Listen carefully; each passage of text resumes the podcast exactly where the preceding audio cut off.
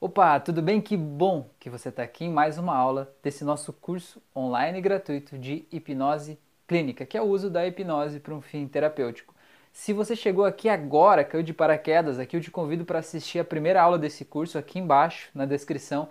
Tem o link para a primeira aula, né, onde tem a playlist com todas as aulas do curso lá na ordem correta, e tem também o link de um grupo que a gente tem no Facebook, que é um grupo particular exclusivo dos alunos aqui do curso. Então, é, se inscreve lá. Se você é aluno e está fazendo o curso e não participa do grupo ainda, pega o link aqui embaixo e vai lá, porque esse grupo é para a gente trocar experiências, é para a gente se aproximar, entendeu? É para a gente trocar figurinhas, a gente é, tirar as nossas dúvidas, ajudar os colegas e também vai ser muito importante você estar tá lá para poder conversar e conhecer as pessoas, porque vai ter uma atividade mais para o final aí para quem está buscando a certificação, ela é gratuita, mas vai ter uma coisinha aí que eu vou pedir para vocês, mas eu vou revelar mais para frente, tá?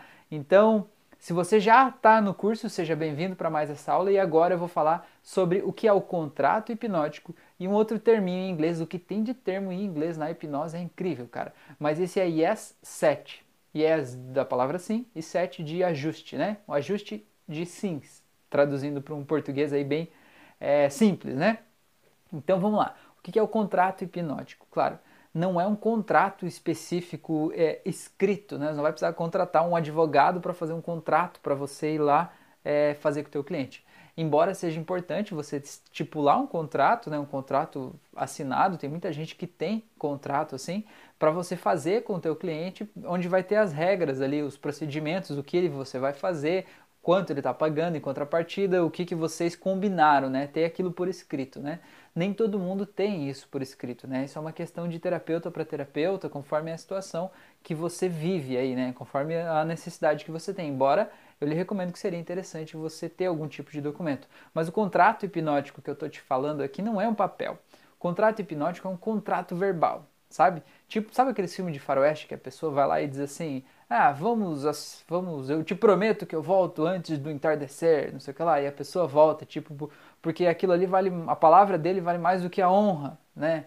É, a palavra vale mais do que qualquer papel, sabe aquele filme bem daquele jeito, assim? Então, é mais ou menos isso que você vai fazer com o teu cliente. Por quê? O nosso subconsciente, né, todo o nosso sistema, ele está meio programado para não permitir que a gente minta, ou seja, para cumprir as nossas promessas. Então, tudo que ele promete para você, tudo que você condiciona ele fazer alguma coisa, ele diz que vai fazer uma coisa, ele vai tentar fazer o possível para tornar aquilo real. O subconsciente dele vai fazer o possível para aquilo lá ser real exatamente daquele jeito que ele te prometeu. Então, o que é esse contrato? É, depois que você já fez a anamnese com a pessoa, você já entendeu tudo o que se passa na vida daquela pessoa, você sabe de que forma você vai tratar aquele caso, você já criou aí dentro da tua cabeça as metáforas ou a forma de terapia mais indicada para aquele caso.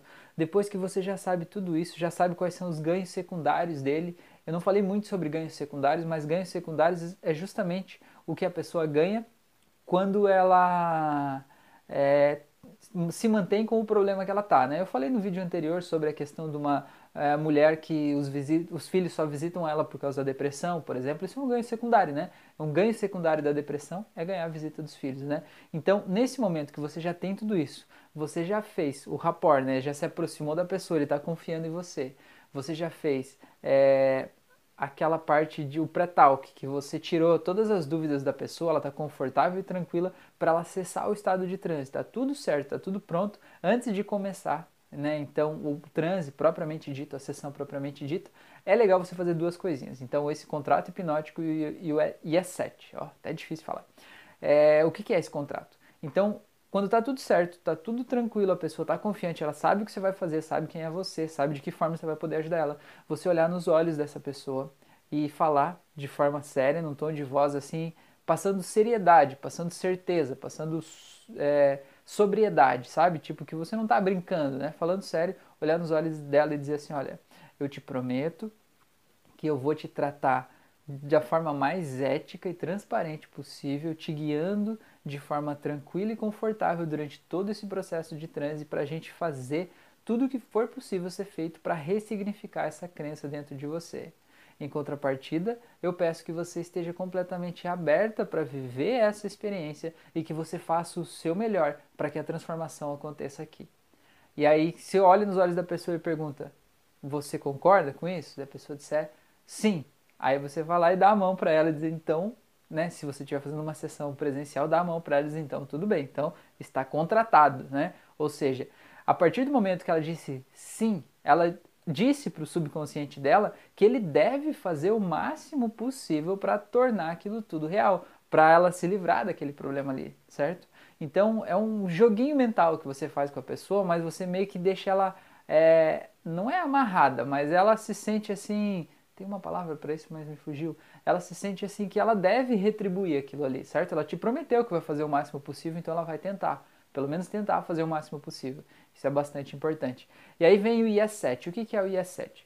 O IS-7 é você conseguir encontrar uma forma de fazer essa pessoinha que está na tua frente responder sim para você pelo menos três vezes seguidas. Por quê?